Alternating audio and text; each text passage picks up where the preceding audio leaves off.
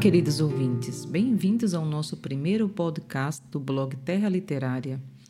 A ideia dos nossos podcasts é trazer comentários sobre obras literárias que vêm sendo produzidas por mulheres de vários lugares do mundo em diferentes estilos de escrita. O tema de hoje é Povos Indígenas na Amazônia, uma análise desde o romance Am Ende des Regenwaldes, que significa em português No Final da Floresta Tropical. Este romance foi originalmente escrito em francês por Marion Achard em 2017 e traduzido para o alemão por Anna Taube em 2019.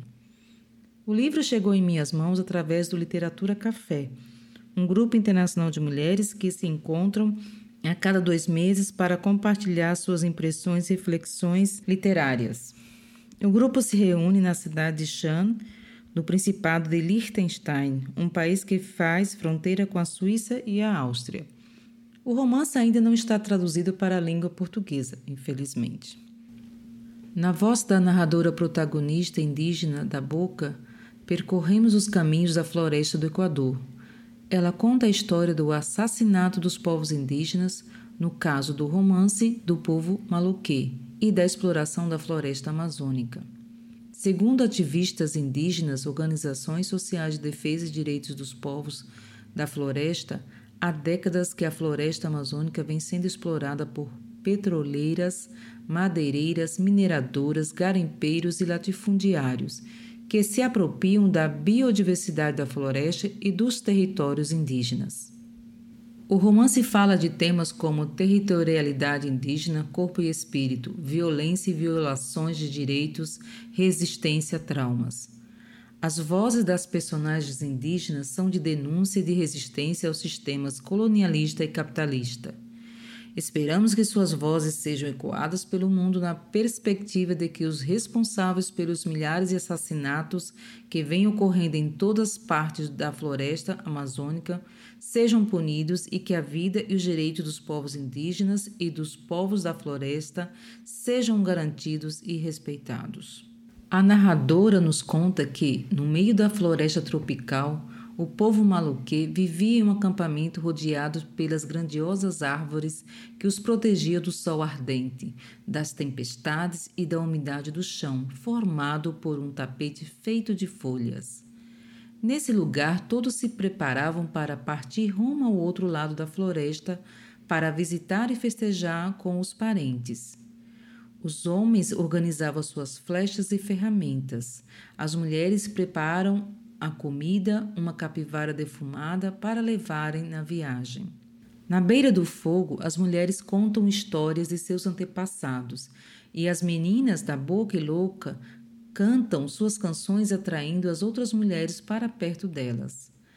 A mãe e as demais mulheres fazem um ritual com as meninas na beira do rio, pintam seus corpos com as ervas da natureza.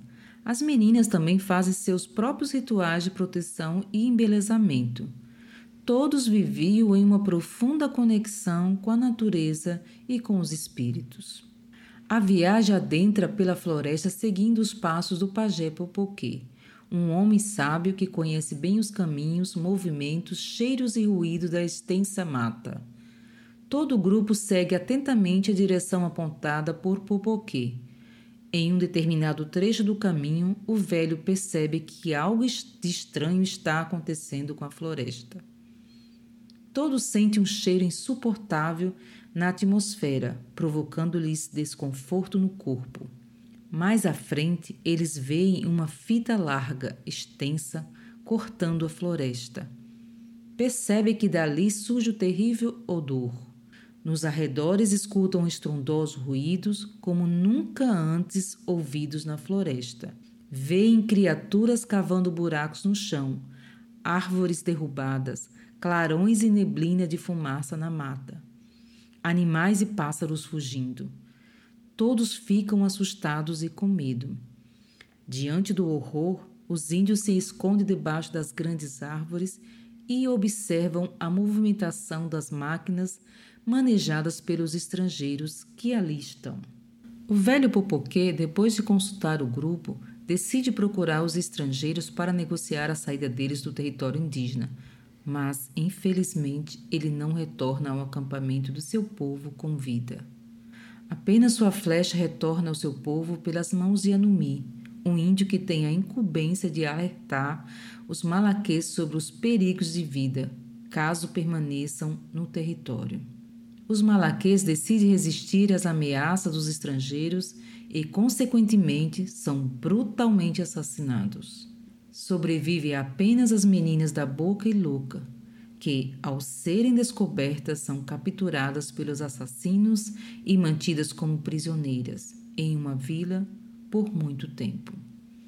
Da Boca luta incansavelmente para regressar à sua casa, aos seus parentes, enfim, à floresta. E a história continua. Bom, meus queridos ouvintes, se vocês quiserem saber mais sobre o desfecho desta terrível tragédia, leiam os artigos relacionados no blog Terra Literária. E muito obrigada por ouvir nosso primeiro podcast e até breve com novos episódios. Não percam!